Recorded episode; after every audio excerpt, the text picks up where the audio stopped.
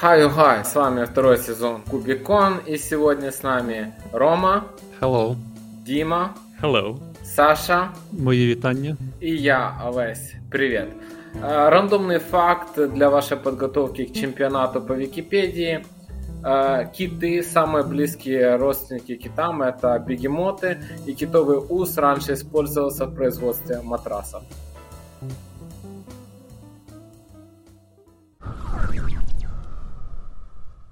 И первый сюжет, который мы э, обсудим в нашем выпуске, это iPhone 13.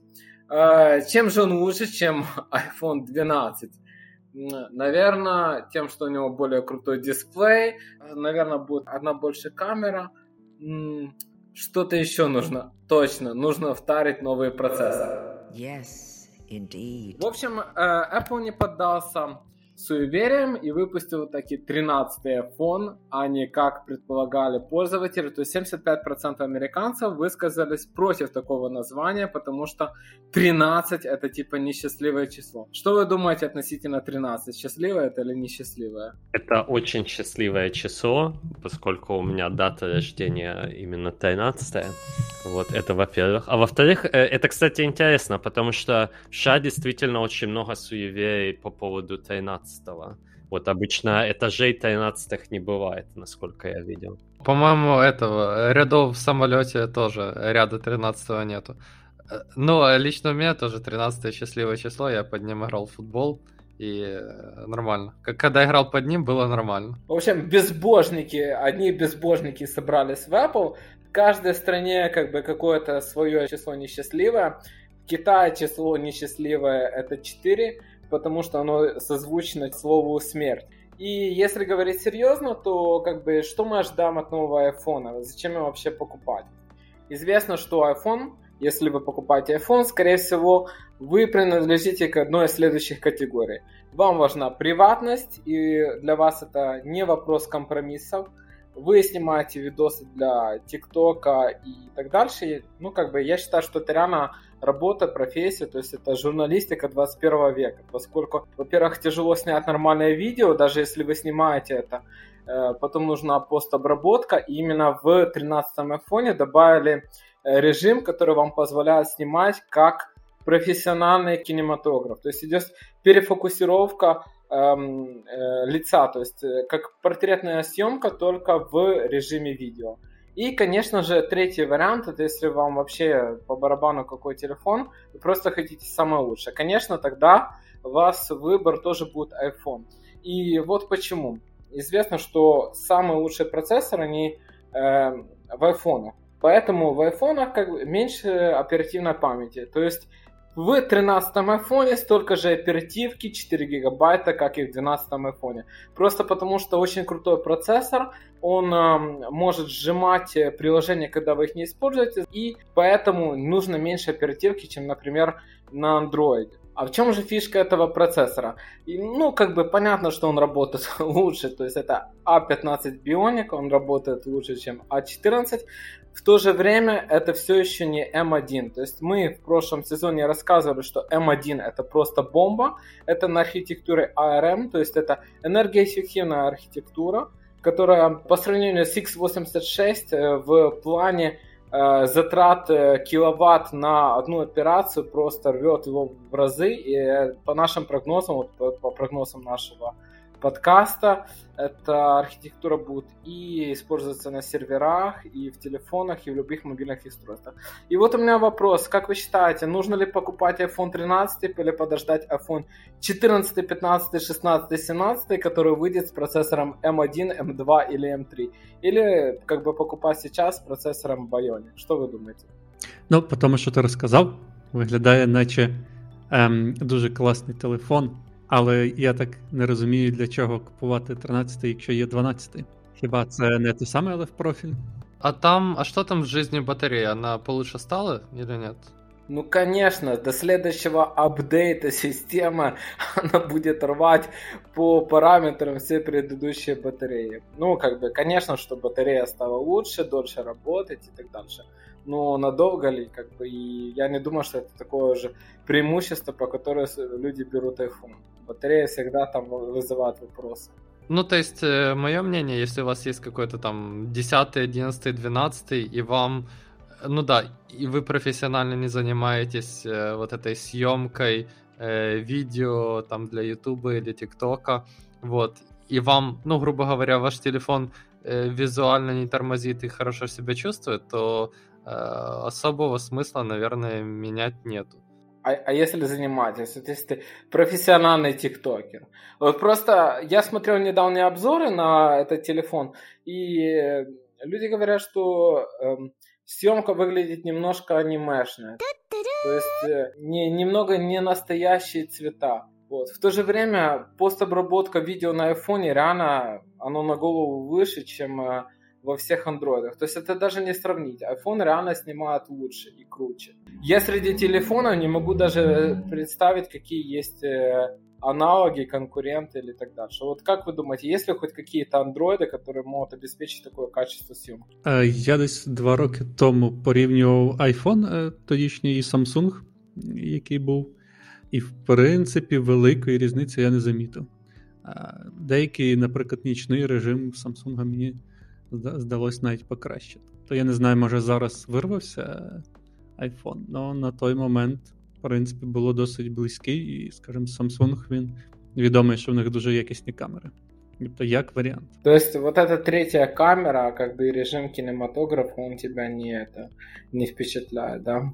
А, а скажіть, ви вже, мабуть, собі взяли телефони з кількома камерами. Скільки раз ви реально використовували камеру, крім основної? Так, а можна узнать, хто взяв, тому що у мене одна камера. У мене три камери, і я б юзав поки тільки одну з них. Ну, ладно, коли взяв, погрався, я то попробував всі, але мені поки не треба в житті ніякої крім одної. Ну, может, просто у тебя еще нет своего э, блога на Инстаграме, то есть в этом фишка. І нема Тіктока. Да. Типу, так, я такий, що нема Тіктока, тому не пропащий для технологій. А вот если у тебя было бы хотя тысяча подписчиков там на Ютубе, на ТикТоке или Инстаграме, я думаю, это уже было бы вполне рентабельно, то есть пускать какую-то рекламу или так дальше. Как вы думаете, с какого количества подписчиков рентабельно брать 13 iPhone? 10 тысяч. Вообще без понятия. Это же новая журналистика 21 века. Нам нужно понимать, как бы, как она монетизируется. Ну, наскільки я знаю, Типу, 10 тисячників них реклами мало. А тут вже 100 тисячників, там прям вже вже йде нормальний такий потік. Ну, как бы в нашем инстаграме, если у тебя миллион, то это вообще прямо супер-пупер. Миллион это, если у тебя миллион подписчиков на инстаграме или там на тиктоке, это как будто ты уже сделал стартап единорог. То есть это реально ты уже не паришься. То есть, если вы уже, у вас есть 10 тысяч подписчиков на какой-то социальной сети, я думаю, вполне рентабельно брать э, iPhone 13 Pro. Кстати, если вы покупаете официальном магазине, можете посмотреть э, варианты как можно обменять старый iPhone. То есть, если у вас 12 вплоть до 750 долларов возвращается, если 8 то там где-то 50 долларов. То есть, в принципе, э, iPhone, ну, как бы и Apple продвигают больше такую концепцию, что вы будете платить каждый год какую-то цену, и получается это все время новый телефон. То есть, сейчас это идет модель продажи. Может быть, даже в следующих выпусках мы увидим по лизинг, что вы платите просто за подписку, и каждый год получаете какой-то новый iPhone. Вот если бы Apple предложил подписку, лизинг, да, с какую, какую бы стоимость считали бы адекватной, за которую бы стоимость вы согласились бы э, подписаться, чтобы каждый год иметь новый iPhone? Ну, я думаю, где-то 200 долларов в год это было бы. Ну, долларов 300-350. Ну, вот я с тобой, Саша, больше согласен, то есть я думаю, это реально где-то 300-350 долларов. То есть, если вы собираетесь профессионально заниматься социальными сетями, мы вам советуем все-таки рассмотреть э, iPhone. Э, качество видео реально э, хромает в андроидах. То есть, все аппараты, которые мы испробовали, от банальных китайских, там типа Xiaomi, Huawei и так дальше, до как бы я какие-то Samsung имел. То есть, это не такое, как в айфоне. Лесь, а, а пиксель тестировали, э, готовясь к этому выпуску? Ну вот, может, Дима, ты поделишься результатами тестирования пикселя по сравнению с айфоном? Что ты думаешь относительно камеры в телефоне? Понимаешь, я э, обыватель, поэтому мне камера нравится э, в пикселе. Кстати, насчет камеры, я не знаю, там вот есть ли разница между видеосъемкой и просто фото, фотокамера. Но насколько я знаю, фотокамера на пикселе считается очень крутая и в отношении софтвера, и отношении хардвера. А, а, а что там, Олесь, э, по, по остальному, по поводу новых iPad, iPad, э, что там еще вышло? Ну, понятно, что все круто, типа, лучшая производительность, как бы, какой-то лучший экран, лучше все. Я думаю, что больше э, кто и так пользуется техникой Apple, тот ее и так купит. Я думаю, что основной флагман это скорее iPhone. Вот, и как бы вопросы по процессору, то есть э, скажите, вот э, как вы считаете, стоит брать сейчас iPhone, то есть если у вас еще не было iPhone, или подождать, когда выйдет процессор из линейки M, M1, M2, M3, то есть э, рано или поздно он вийде. А він вийде. Ти, ти впевнений, бо мені здається, не факт. Ну, можливо, но а чого ти такий впевнений?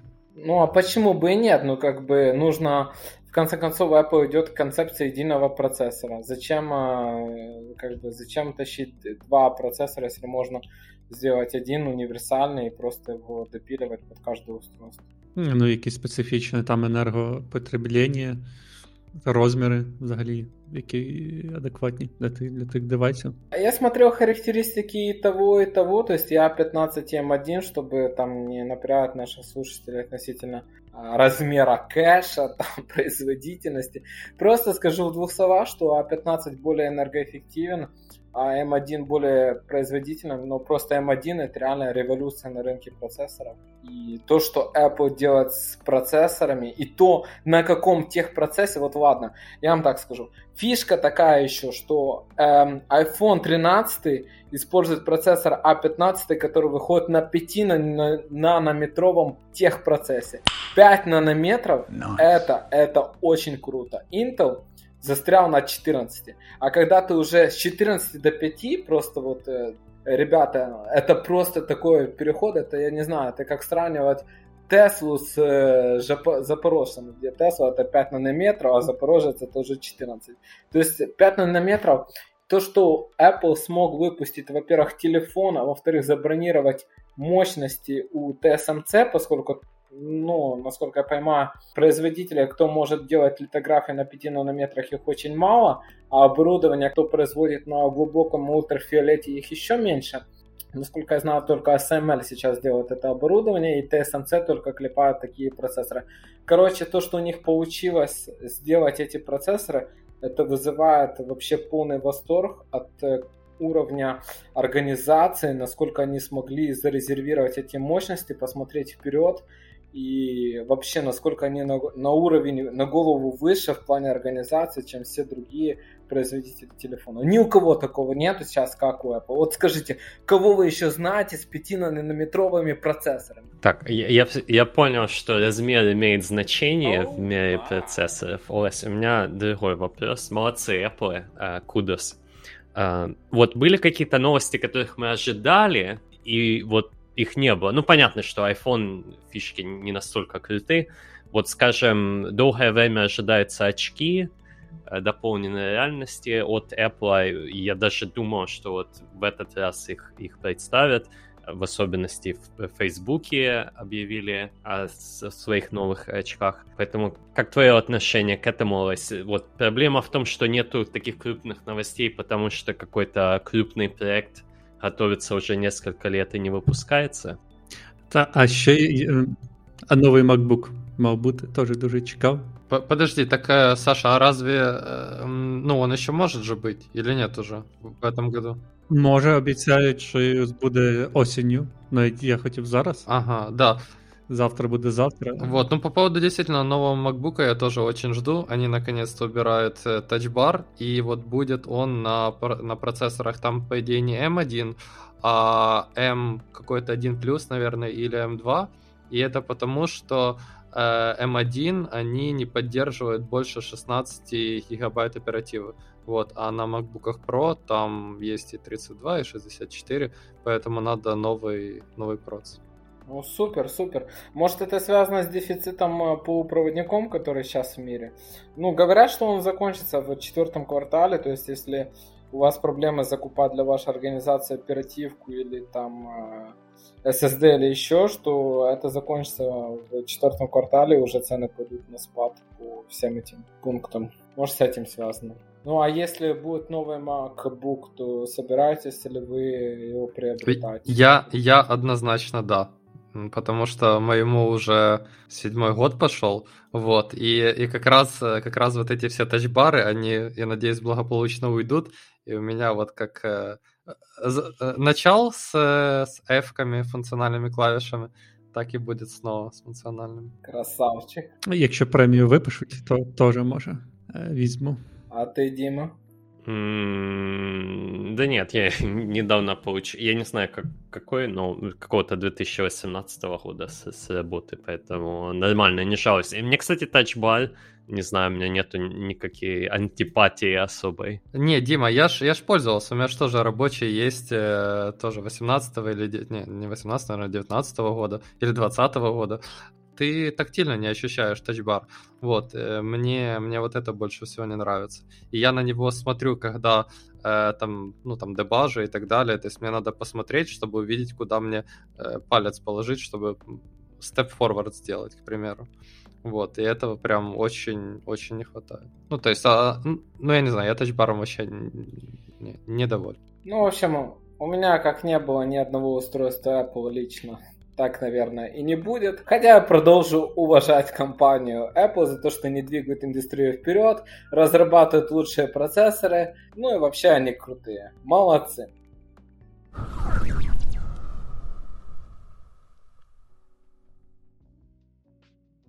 И следующая тема у нас это Э, может, вы смотрели выпуск э, нового сериала об Эноле Холмс, как бы такой типично британский сериал, знаете, такой с Э, э, как это называется, received pronunciation. Вот если вы слушаете королеву или там других э, лиц, которые занимаются, да, работают в правительстве Великобритании, у них такой, знаете, received pronunciation. Типа, Что такое, вот, типа received pronunciation. В общем, э, ну, конечно, мы расскажем не об Эноле Холмс, а Элизабет Холмс. И, может, Дима, ты расскажешь, в чем различие между этими двумя героинями наших э, телесериалов? Э, Дима, и если можешь, расскажи вот вкратце вообще, кто, кто это, о чем это, вот, вот эта история. Да, да. Э, история, конечно, э, стала очень известной где-то в 2015 году. Ну, в общем, Элизабет Холмс э, в то время была руководителем одной из самых успешных стартапов единорогов в Силиконовой долине, и был очень крупный медиа-хайп вокруг нее. Она была руководителем компании Tyrannus, который, в общем-то, обещал э, революцию в мире медицины. Э, революция состояла в том, что с помощью маленького устройства и э, просто крови из пальца можно сделать кучу-кучу тестов, которые сейчас э, делаются э, забором крови из вены. Вот. Ну, естественно, все мы, э, вот, не знаю, не, люди не любят обычно кровь, не любят, чтобы в них тыкали иголки, в особенности вену. Вот, поэтому это был очень крупный стартап, по-моему, эм, оценивался где-то в 5 миллиардов долларов или около того. Эм, это что происходило в 2015 году. В том же году Все началось э, с истории журналистских расследований из э, Washington Post или, дай бог памяти, я думаю, не Washington Post, а какая-то другая газета. Но, в общем-то, опубликовали очень большую серию расследований о том, как технология в принципе не работает, и что руководители компании, естественно, об этом, об этом знают.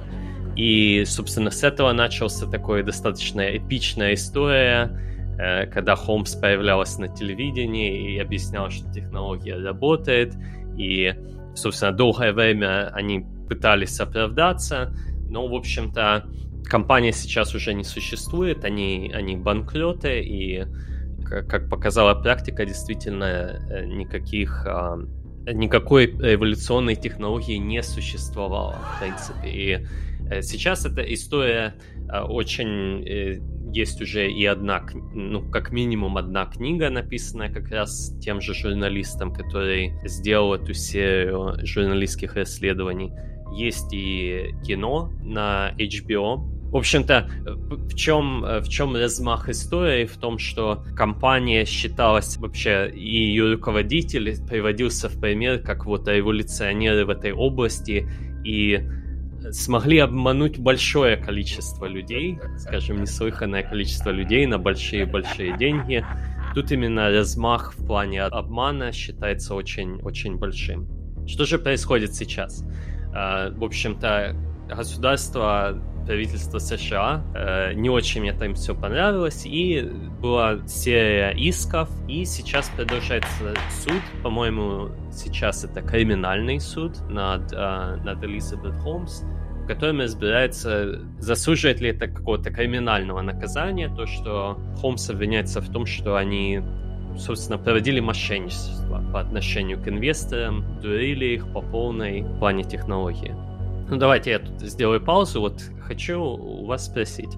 А, вот как вы относитесь к этой истории, а, как минимум по поводу того, а, ну, стандартный вопрос, который спрашивается в отношении этой истории, применяется ли другой стандарт к Элизабет Холмс, то есть это просто стечение обстоятельств, или действительно, действительно вот она мошенник крупного масштаба, а все остальные руководители в Силиконовой долине, они вот не дурят инвесторов, не как бы не делают свою технологию больше, чем она на самом деле есть. Вот какое ваше отношение? Подожди, Дима, это ты к тому, что что ты не слышал больше ни о каких других стартапах, которые за такое мошенничество судили, или что? Ну, во-первых, я не могу так припомнить э, сразу же. То есть, возможно, имеет смысл обсудить, если, если вы знаете. Но по размаху истории, наверное, точно нет. То есть, вот э, в плане того, насколько история известна, насколько крупный был стартап и как бы э, насколько как бы полностью он завершился банкротством и криминальным судом, кстати, что достаточно интересный момент, да, то есть это не только э, цивильный э, суд, но еще и криминальный суд, вот, над руководителем компании.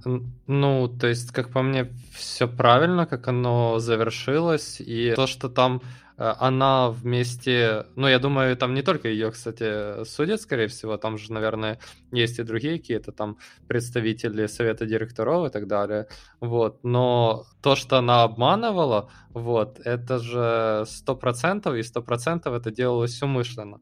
Вот, ну, конечно, за такое надо судить. Я тут... Э, а какие еще могут быть мнения? Я, я не понимаю. Но... У меня есть альтернативное мнение. Objection! Ну, во-первых, э, истину должен установить суд. И как мы помним э, из первого сезона, когда был суд между Oracle и Google относительно использования Java API, судья научился программировать на Java и сказал свое мнение. Можете переслушать этот выпуск. А относительно этого выпуска, опять же, как бы в США применяется английское право, то есть прецедентное, какого-то общего, общей формулы нет. И нужно установить истину, какая же она будет.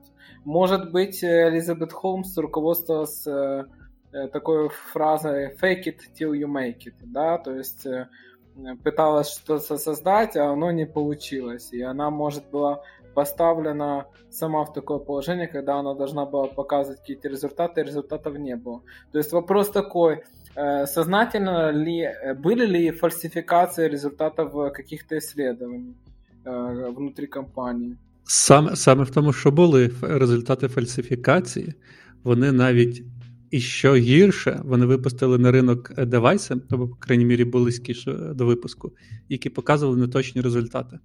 Плюс вони робили дослідження людям на неточних приладах, і є люди, яким діагностували рак, хоча насправді ніякого раку не було. Тобто були е, хибні висновки. Тобто, головна, е, що збільшує її вину, те, що вона робила оцю політику till you make it в медицині. Тобто, коли на кону людське здоров'я. Тобто, якщо ти там є, робиш як Стів Джобс чи Білл Гейтс там робиш для IBM операційну систему, говориш, що є і насправді немає. Ну, в принципі, люди не сильно постраждають, а тут прям здоров'я людей.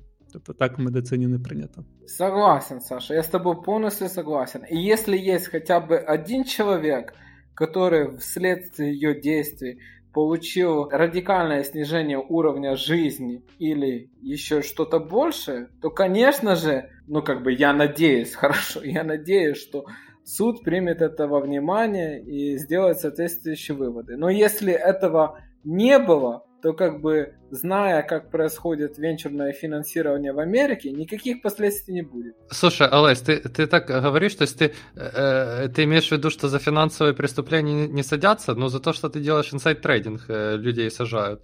Вот. Тут, э, по-моему, мошенничество было да, даже без, если представить, что жертв не было, э, в больших масштабах, чем inside trading. Это бизнес, Рома. Нужно было читать, что написано мелким текстом, что компания за что не отвечает.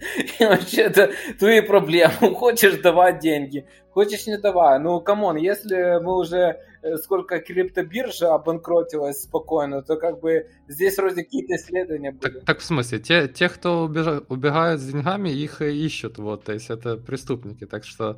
А в этом плане ты типа э, спрашиваешь, оно э, работает, э, там, э, она говорит, да, уже все типа протестировали, все работает, вот, то, ну, типа, так, так, так нельзя говорить, если оно не работает. Погоди, погоди, то есть, Лёма, давай сейчас разберемся. То есть, в своей работе, когда к тебе приходят и вот э, спрашивают там, например, вот это завтра будет готово, бывали ли такие моменты, что ты говоришь, да, да, точно будет готово, при этом имея как бы какие-то сомнения.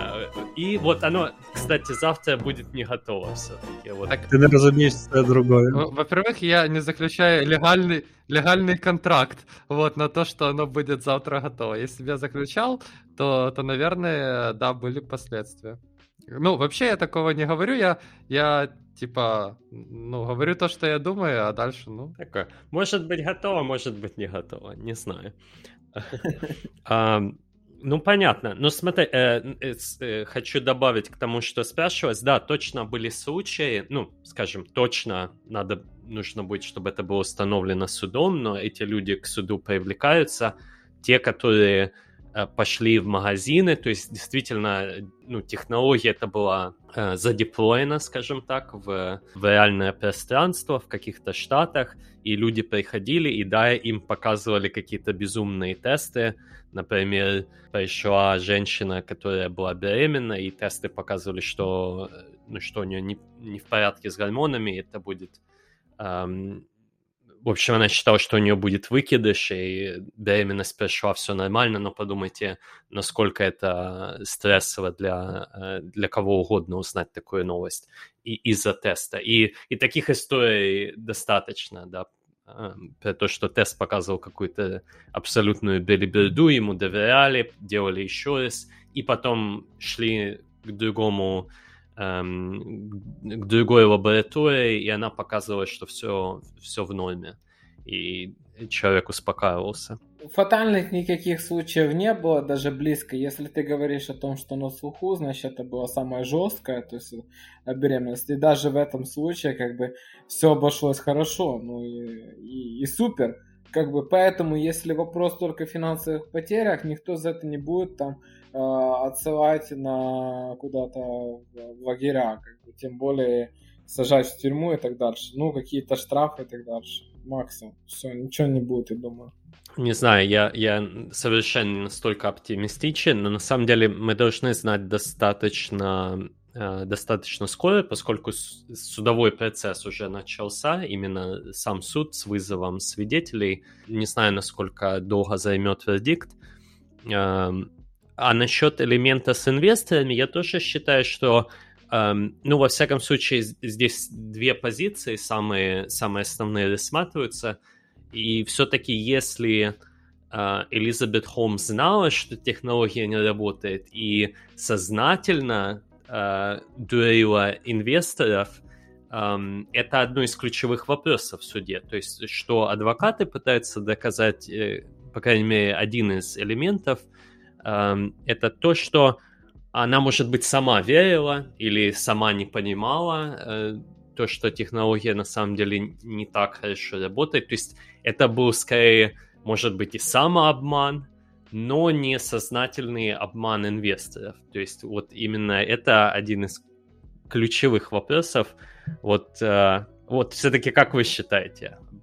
Элизабет Холмс. Э, кстати, достаточно добавлю еще один момент.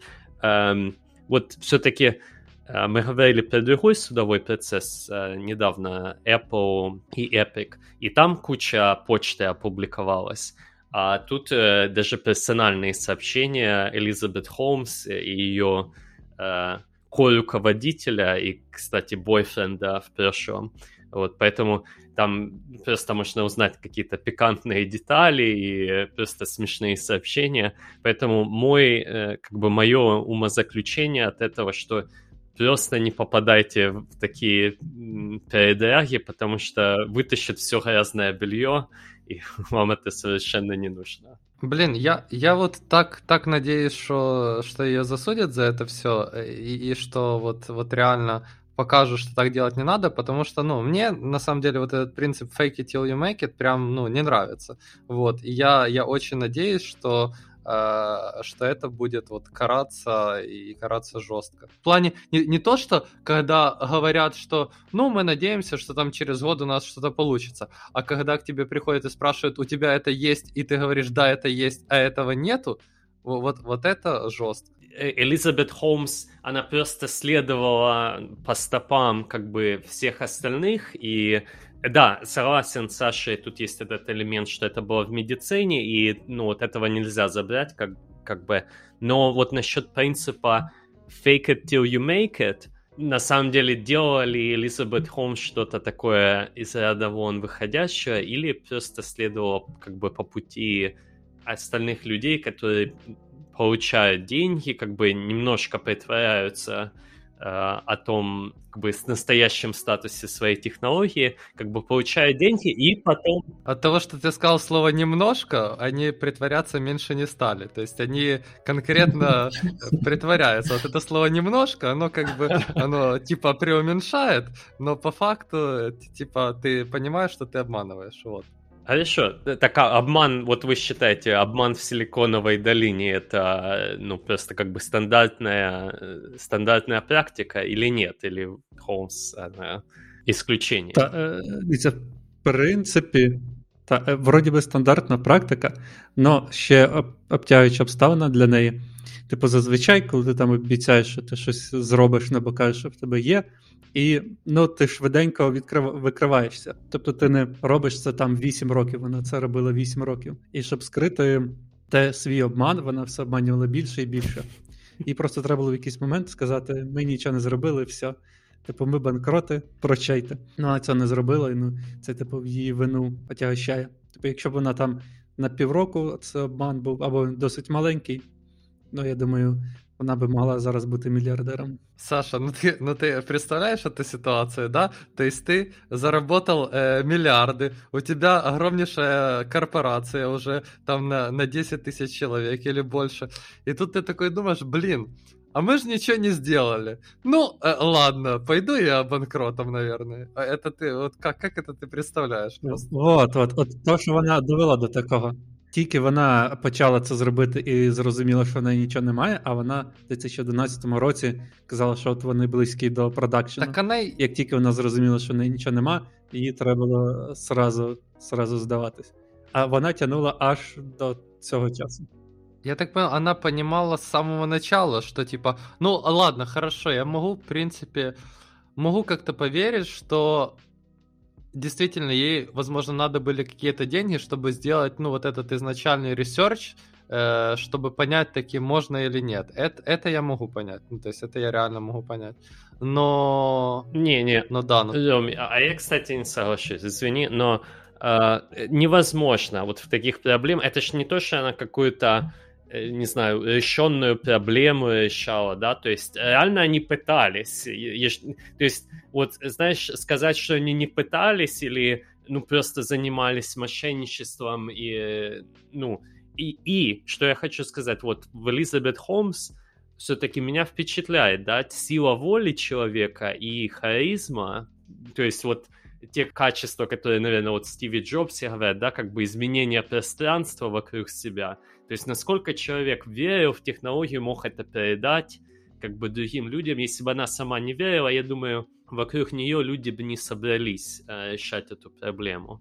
Вот, то есть ну, реально, по-моему, у человека были очень интересные качества, которые, ну, как бы заслуживают вот того хайпа, да. І, я тут не до кінця згоден. Тут в плані, де Стів Джобс, він, крім того, що створював цю, він ще реально щось міг. Він був крутий там продакт менеджер, типу візіонер, типу він щось робив. І перше, що це він створив.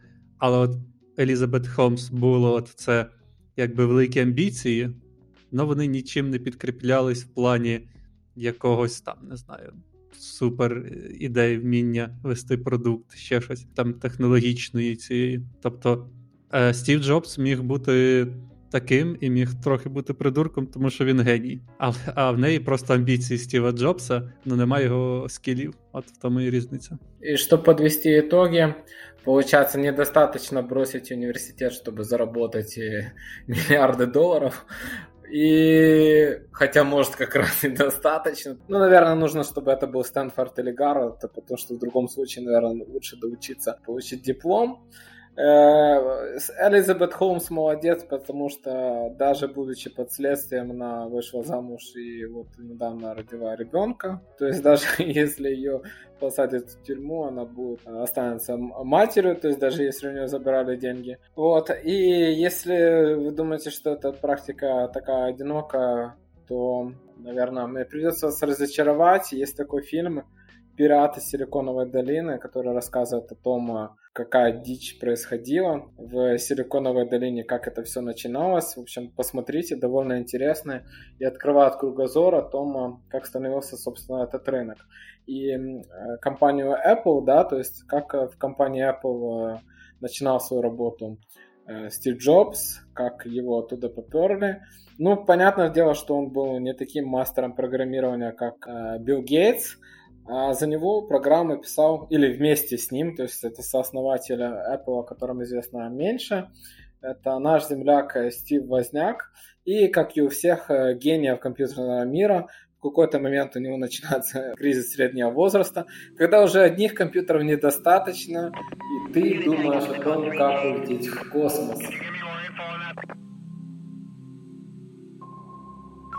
Саша, что ты можешь рассказать о космической Одіссеї Стіва Возника? Е, Можливо, це не криза середнього віку, а старечий маразм. Ну зараз ми дізнаємося про що це. Значить, е, Стів Возняк і ще одна людина з Apple вирішили запустити свій приватний космічний проект компанію Privateer, Капер в переводі, яка буде займатися тим, що збирати космічний мусор. Типу, от якщо в е, Римі мусором займається італійська мафія, то в космосі скоро буде мафія Apple цим займатися. Вони поки не анонсували конкретних деталей, вони кажуть: Окей, ми дуже хороші, ми всі цей, але деталі ми вам скажемо потім. А зараз е, просто знайте, що ми будемо в майбутньому збирати космічний мусор на орбіті. Але принципі, це ідея досить здрава, тому що зараз накопилась просто гігантська куча космічного мусору на орбіті. Це десь 6 тисяч тонн. І десь 6 тисяч літаючих спутників е, живих, тобто активних, неактивних. Кожного року ця кількість зростає. І вже ми вийдемо на проблему, що нові спутники будуть між собою стикатись а чим більше вони стикаються, тим більше маленького мусору. Е, Цей мусор буде мішати наступним супутникам, тобто буде так, як ефект доміно. Тобто, в принципі, е, з цим мусором, якщо його не збирати, будуть великі проблеми. І от вони вирішили цю кампанію, і одразу е, в є дискусії про те, яка в них буде бізнес-модель. Тобто в інтернетах люди то це може, наприклад, держава оплачувати збір цього мусору. А може, типу, для того, щоб запустити новий спутник, треба буде, скажімо, зібрати якусь кількість мусору на цій потенційній орбіті. І от вони будуть цим і займатися, типу, ви кажете їм, звільніть нам цю орбіту, вони будуть це робити. І питання ще, е, яку ж технологію вони будуть використовувати. Є декілька потенційних технологій Можна якийсь лазером, можна запускати спутник, який буде гарпунами ловити е, частинки, е, можна ще щось придумати. От е, як ви думаєте, ви бачите в цьому бізнесі майбутнє, чи це просто старечий маразм э, Стива Возняка? Саша, я, я вот э, когда-то смотрел видео на эту тему, там, по-моему, был один еще из вариантов, это магнит. Магниты запускать, чтобы... Тоже чудовый вариант. На, на магнит прилипало. А, вот. Ну, как по мне, не, это не выглядит как маразм. То есть, я думаю, реально такая проблема э, есть. И, ну, может, она сейчас не так явно видна, но, но это точно проблема. И я думаю, кому-то этим надо будет э, заняться. Вот, ну, если это хочет делать Стив Возник, почему бы нет? У меня вопрос. А, вот что будут делать с этим, с этим мусором? На самом деле, когда ты мне рассказывал эту историю, у меня была мысль, вот если была какая-то компания, которая могла вывозить мусор из земли, например, из всего того, что накидали в океаны, это было бы тоже здорово, но это как бы в другую степь. Но вот что, что, что можно сделать с этим мусором? Я же надеюсь, его не будут привозить сюда обратно. Е, Може, будуть при десь там під Житомиром ховати, хто знає. Е, ні, ні, ну, типу, там е, 6 тисяч тонн це не так багато, це, мабуть, як одне велике місто десь за день продукує сміття. Ну, десь в, в тих межах. А там насправді воно все матеріали, які піддаються обробці, там багато металів, е, якогось кремнію, е, вуглепластику. В принципі, воно все піддається обробці. Мені здається, не буде проблем з тим, щоб переробити. Но у меня тогда есть вопрос, если это не так много. У меня есть подозрение, что это будет стоить достаточно дорого, хотя, я не знаю, все зависит, конечно, от технологии. Будут ли достаточно запроса на, на вот этот сервис, не совсем понятно, несмотря на то, что ты сказал, там государство и тех, кто спутники запускают. Дима, так смотри, э, самый главный запрос, да, это вот те, кто спутники запускают. То есть у тебя вариант, либо э, ты запускаешь спутник и там через месяц или через день или через полгода он просто превращается в еще один кусочек мусора, потому что остальной мусор его сбил. Вот. Либо ты платишь вознику э, сколько-то, и он этот мусор вывозит, и тогда у тебя твой спутник э, летает, и, и все. Ну, то есть ну, будут люди просто считать, что, что дешевле, наверное, и то и делать. Но в какой-то момент явно вывоз мусора будет э, более выгоден, чем запуск нового спутника. Ребята, смотрите шире. Я вам сейчас даже скажу, кто главный заказчик. Это, это будет Госдеп внезапно, да? А теперь почему? Я вот, э, а скажите, пожалуйста, какое отличие, ну так, чисто, чисто визуально для этого сборщика мусора – между работающим спутником и неработающим. Опа. Я думаю, может в размере э, будет разница. Ну, в плане, что, возможно, мусор э, будет там в 10 раз меньше. Но это такая единственная разница. Ну вот у тебя есть работающий спутник и не работающий. Вот какая разница между космическим мусором и работающим спутником с точки зрения этого аппарата? Не, если не работающий, то никакой. Ну, в общем, было такое происшествие в космосе. Э, Китай бомбанул свой то ли неработающий спутник, то ли э, какую-то там ступень, э, то тоже обрабатывал технологию, что можно делать в космосе с потенциальными объектами, вот, и создал кучу обломков, кучу космического мусора. Я рассматриваю это только как в плане выведения на орбиту технологии, которая в каких-то ситуациях может быть использована еще и для очистки космического пространства от нежелательных объектов, которые там не должны находиться. Ну, может и так, но я думаю, это там 2% применения этого, ну вот, правда. А кто ж тогда заплатит? Так я же я ж говорю, тебе заплатит э, Илон Маск, вот, которому надо запускать свой Starlink, у которого спутники падают. Почему ты думаешь? А у него нет такой, у него нет такой проблемы, потому что они будут э, сходить с орбиты и сгорать э, в атмосфере. То есть он э, разработал уже, работает сам автономно над этой проблемой. Так при- что, что будет сходить с орбиты? У тебя надо, чтобы спутник, он летал, вот, а, а не сходил с орбиты. А он не может летать, потому что его сбивают. Кто? Кто сбил? Мусор, мусор Е, Ну, сбивает. інший мусор. А, мусор, мусор. И кто же будет платить, Рома? Ну хорошо. Ну типа, Так если... я же мы- сказал, Илон Маск тебе. А ему какая разница? Да только что объяснил. Вот. Он запускает свой Starlink, а, а, а он э, н- падает. Ты понимаешь? Его сбивает мусор. А кто будет платить? Илон Маск. Вот. А почему? Потому что спутники его падают. Я так бачу, Ілону Маску приходить платіжка, типу, в кінці, типу, за цей. Він такий засовує, типу, а я нічого не бачив, десь потім заплачу за цю там за мусор цю платіжку. І так буде ігнорити. И потом этот аппарат берет его, хаб берет один спутник Starlink, говорит, типа, это было первое предупреждение. Да, да, да. Мафія, мафія, от як італійська, так, так буде космічна мафія. Да, да тяжело это реально представить себе, потому что космос даже в околоземном пространстве, он огромный. Ну, типа, камон, как ты будешь это? Это что, ты выпустишь этих дронов там космических э, просто миллион штук, чтобы все пространство охватить? Или как ты вообще... Оно же реально здорово. То есть во- возьмите, короче, формулу, да, вот э, с курса школьной физики. Радиус Земли э, банально 6400. Какая орбита МКС? А ну, по памяти кто-то скажет. Десь 250-400, мені здається. Вот, Километров или что? Да-да-да. Окей. вот, пожалуйста, добавляешь еще вот это, и смотришь радиус, смотришь площадь. Это же очень здоровая территория. А теперь еще добавь э, глубину туда, да? И как ты это будешь запускать туда сборщика такого, чтобы все было в порядке? Ті, чекай, ти можеш візуально відслідковувати мусор, а потім візуально відслідкував, підлетів і забрав.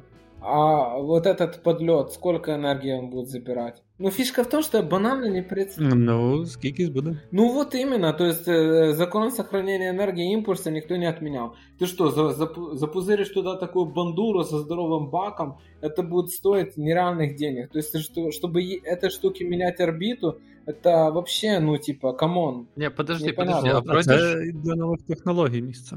э, вроде ж в космосе тебе чуть-чуть проще как раз, э, ну, перемещаться. Вот, там вверх, вниз. но как бы там проблема в скорости. А поскольку скорость большая, то э, тяжело, например. Вот представьте, летит э, грузовик на скорости 100 км в час, и тебе его надо повернуть на 90 градусов. Ну, это такая бытовая аналогия. Но это реально тяжело, потому что там здоровая скорость. Не, а почему? Ну да, тут же все про технологии. э, А почему на 90 градусов? Ты со следующего круга заберешь, ну, если ты, типа, не там находишься. Ну, да. Ну, наверное. Ну, я не знаю. Но, но как по мне, вот перспективно звучит. Ми ж не думали, що ракети можна садити потім після е, того, як вони злетять. Типу, ми думали, теж неможливо. Хоча, е, типу, звучить як ну, неймовірно, що ти садиш оцю ракету, вона як макаронинка така по відношенню. Ти її садиш назад на те ж місце, звідки злітала. Неможливо.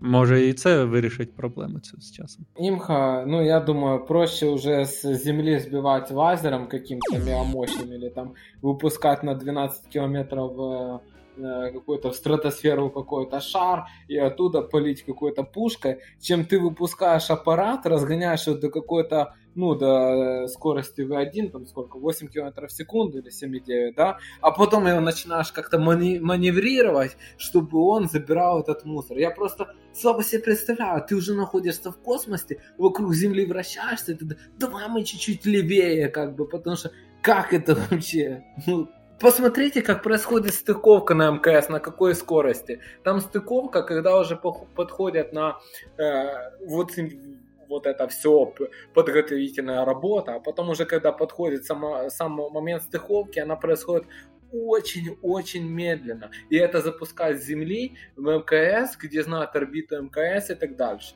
насколько это сложная задача. Это нереально сложная задача. А, а мусор? Мусора очень много. Олесь, может и лазером? Никто ж этот, мы же тут э, не говорим точную технологию, вот, говорим э, итоговую цель. Цель супер. Я аплодирую. Цель восхитительна. Осталось просто ее решить. Ну, в общем, если это не, не забрать один мусор э, непонятно какого размера с, э, с орбиты, да, где этот мусор может быть э, как мусор, так и то, что мы посчитаем мусором, вот если это эта цель, то я прекрасно представляю, как она реализовывается. Если цель забрать просто весь абстрактний мусор з орбіти, то я це слабо представляю. То ти думаєш, що це нова Еліза, е, тер, новий Теранос, ця компанія? Тобто вони пропонують щось, що ніколи не зроблять? Я думаю, це розчет йде на Газдеп. Да. Хорошо, решили.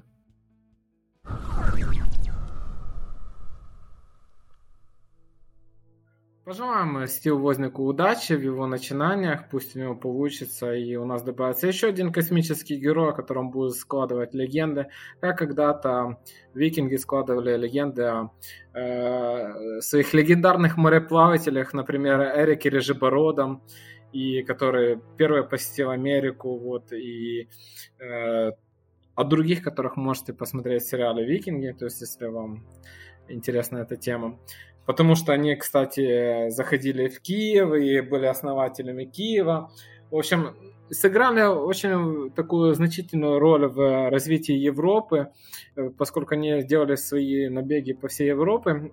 И вот э, сейчас из актуального, что происходит в Евросоюзе, эм, происходит э, э, борьба за экологию, то есть довольно нешуточная. То есть главное такое скажем, движение среди молодежи это быть более экологичным. И вот мы говорили о космическом мусоре, а электронного мусора тоже производится очень много. И один из этого вида мусора это зарядки.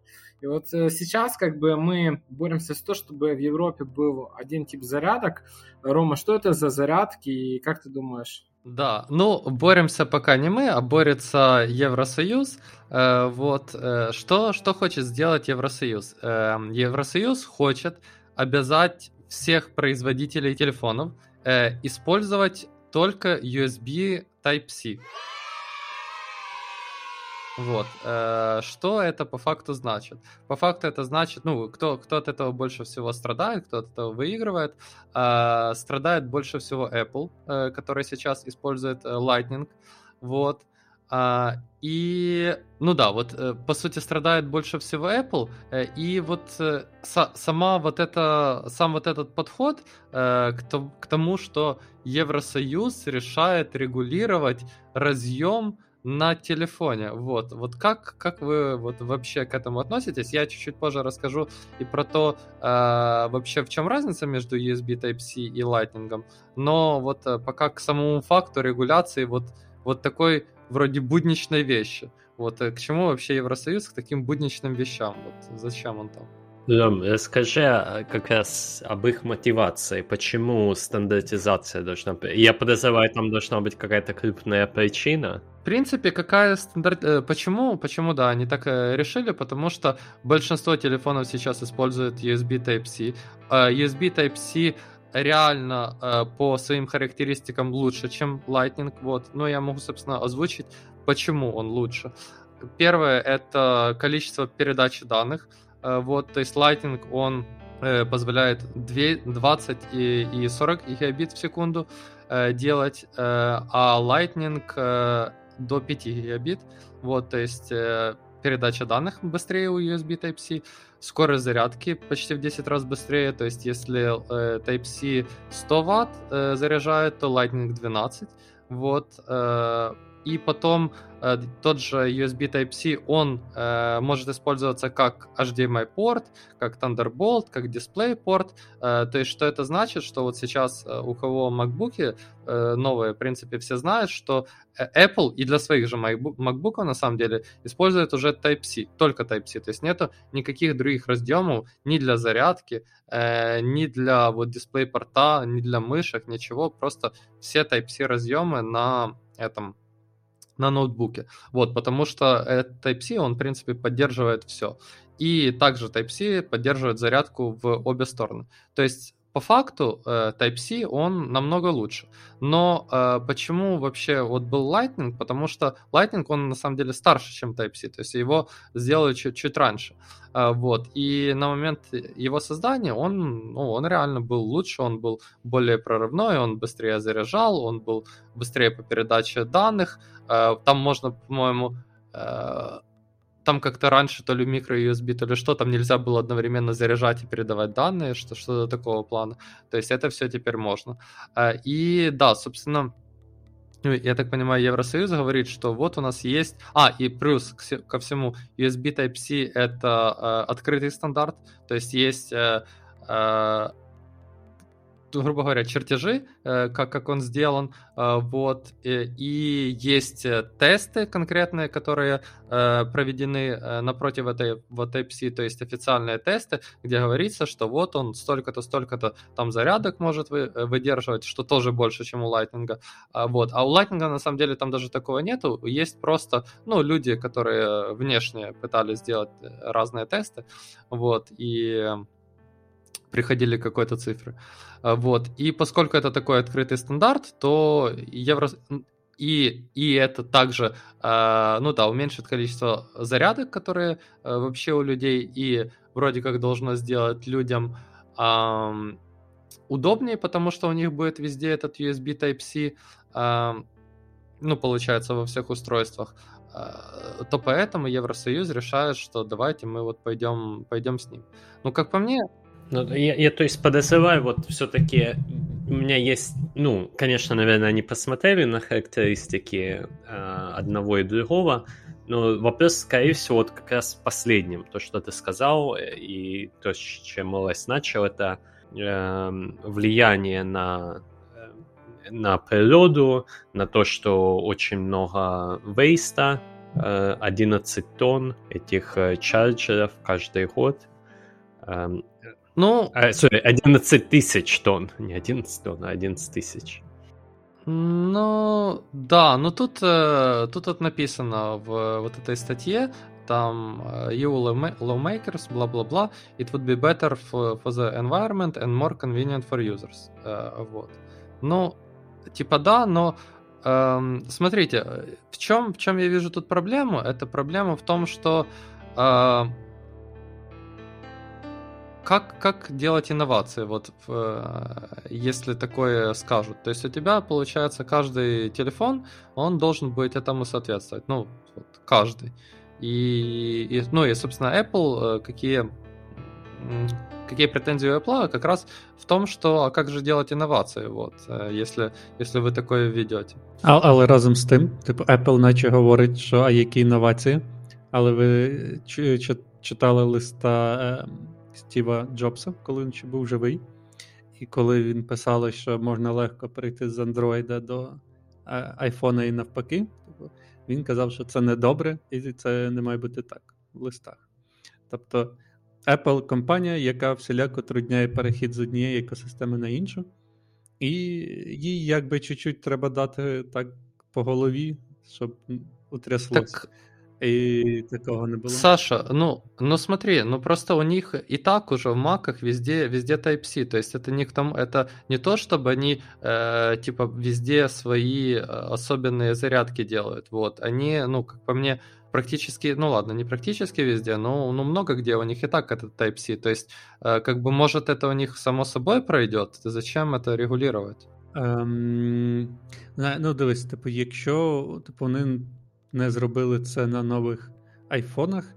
І я підозрюю, що швидше всього спеціально. Типу, е, що їх технічно зупиняло це зробити, і я не знаю. Типу, чому вони на нових цих не перейшли на Type-C? Да я уверен, они на тех зарядках а, получают крупное количество денег. Если вы смотрели на цены, сколько вот этот мобильный А, зарядка стоит, просто безумные деньги за, за этот а, кабель платить. Поэтому я уверен, там хорошая финансовая причина может быть. Не, не э, то, то, что они на этом зарабатывают, это сто процентов, это вообще не обсуждается, там за лицензирование, да, за производство, за вот это все, это по-любому. Но, тем не менее, вот э, как, как вы все-таки относитесь к вот такому запрету и что делать с инновацией? Я супер позитивно отношусь к этому решению. Хотя бы потому, что как таковой массовой проблемы нет. С уходом с рынка Alcatel, Siemens и Nokia у нас осталось там два или три формата зарядки. Ну, допустим, два. Э, это USB Type-C, что бы это ни значило, потому что это значит э, много чего, там есть много режимов работы, с технической точки зрения это, это такой целый, целый чемодан. И Apple Lighting, да. Угу. А проблема в чем? Apple не хочет делиться своей зарядкой, которая реально классная. Ну, давайте скажем правду. Реально у Apple круче разъем, ты вставил, и оно супер работает. Оно заходит, входит и выходит. У Type-C у тебя какая-то там штука в середине, которую ты думаешь, блин, я сейчас сломаю или не сломаю? Ну, реально он уродский, как бы. Он некрасивый. Ну, как бы он лучше, чем микро или мини-USB, потому что он симметричный. Но он тупо некрасивый, это реально смешно. Но весь мир обязан плясать под дудку Apple, потому что они сказали, что если это штырь, то все, платите нам деньги. Значит, это должен быть не штырь, а такая, типа, оболочка за штырем внутри. И поэтому это выглядит так, э, так реально тупо. Ну, как бы...